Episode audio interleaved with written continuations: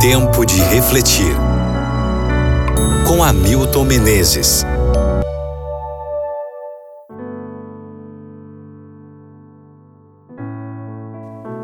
Mateus capítulo 5, versículo 4. Bem-aventurados os que choram, pois serão consolados. Esse simples verso, o segundo das bem-aventuranças, fala poderosamente tanto aos cristãos quanto aos não cristãos. Nele sentimos conforto para os aflitos, mas também repreensão para muito do que se considera entretenimento hoje e a promessa de uma nova ordem mundial que reverterá as prioridades existentes hoje. Deus se preocupa com aqueles cujo coração está entristecido. Essa é a interpretação mais básica do texto. O próprio Jesus se tornou homem de dores e experimentado no sofrimento. Isaías 53, versículo 3. Ele que chorou com Maria e Marta junto ao sepulcro de Lázaro, chora conosco em nosso pesar.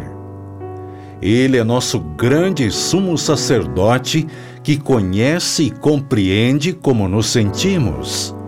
Hebreus 4, versículos 14 a 16. Se permitirmos, ele transformará em bênção nosso pranto. O sofrimento nunca deixa a pessoa da mesma forma que a encontrou. Ou ele nos aproxima do Senhor, ou nos afasta dele. Alguns dos homens e mulheres mais consagrados das eras passadas e ainda hoje foram aqueles que, ao ter submetido tudo a Cristo, experimentaram o poder da segunda bem-aventurança. Na categoria dos não cristãos estão aqueles que apontam para os sofrimentos e a morte dos amados como a razão para rejeitarem a fé. Na versão A Mensagem, lemos esse mesmo texto. Vocês são abençoados quando sentem que perderam o que lhes era mais precioso. Somente então vocês podem ser abraçados por aquele que é mais precioso para vocês. Mateus 5, versículo 4. Que verdade! Por mais amado e precioso que alguém seja para nós, Jesus é ainda mais. O comentário de Ellen White também é valioso. As provações da vida são obreiras de Deus para remover de nosso caráter impurezas e arestas. Penoso é o processo de cortar, desbastar, aparelhar, lustrar, polir, mas a pedra é depois apresentada pronta para ocupar seu lugar no templo celestial. O mestre não efetua trabalho assim cuidadoso e completo com material imprestável. Só as suas pedras preciosas são polidas como colunas de um palácio.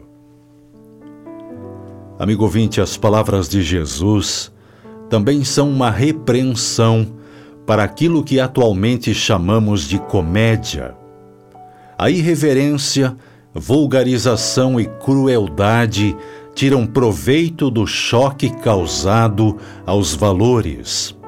Vale tudo para se conseguir uma risada. Troquem o riso por lamento e a alegria por tristeza. Aconselha a Bíblia aqueles que são atraídos por esse tipo de diversão. Tiago 4, versículo 9. Pois se aproxima o dia em que tudo será invertido, o dia em que aqueles que hoje choram rirão e aqueles que hoje riem chorarão. Lucas capítulo 6, versículos 21 e 25. Reflita sobre isso no dia de hoje e ore comigo agora.